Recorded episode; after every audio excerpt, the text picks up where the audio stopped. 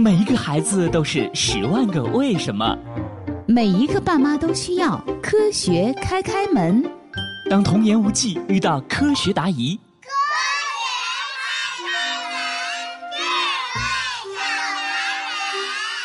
开开心心开门喽！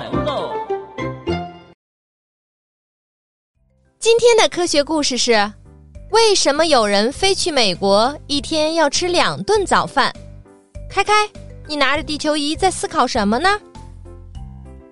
妈妈，今天有个哥哥说他要去美国读书了，要坐飞机去。去美国是要坐飞机呀，这有什么奇怪的呀？开开。可是他说他周二坐飞机走，要在北京吃一次早饭。飞到美国纽约之后，还是周二，还要再吃一次早饭，这可把我弄糊涂了。一天要吃两次早饭，还是坐着飞机去吃，这个也太奇怪了吧？你当然不懂了，小星星，地球仪你都看不懂吧？嗯，开开，我能看懂地球仪，我知道，你看，这就是中国呀！开开心心，你们别斗嘴了，来来来，我们一起坐下来研究研究。来，孩子们，快坐到桌子这边。人们按照一天二十四小时，将全球啊划分为二十四个时区。哦，一天有二十四个小时，全球有二十四个时区。那我们中国在哪个时区呀？不同国家面积不同，所占时区个数也不同。我国横跨了东五区到。东九区在内的五个时区，也就是说，我国最东边和最西边的时差呀有四个小时。我们国家横跨了五个时区呢，那我们也没有时差呀。你说的对，开开，这是因为我国规定以东八区为国家标准时间，也就是我们常说的北京时间。北京时间。我听说过，我们就住在北京呀。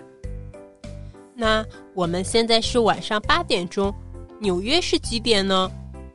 要知道纽约是几点钟，就要先了解我们和纽约的时差是多少。我们和美国纽约的时差是十二个小时。十二个小时，欣欣一边听一边开始掰手指算了起来。一、二。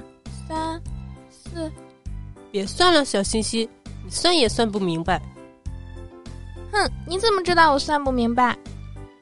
这对我来说太容易了。我们现在是晚上八点，纽约比我们晚十二个小时，那就是早上八点。是的，开开就是这样。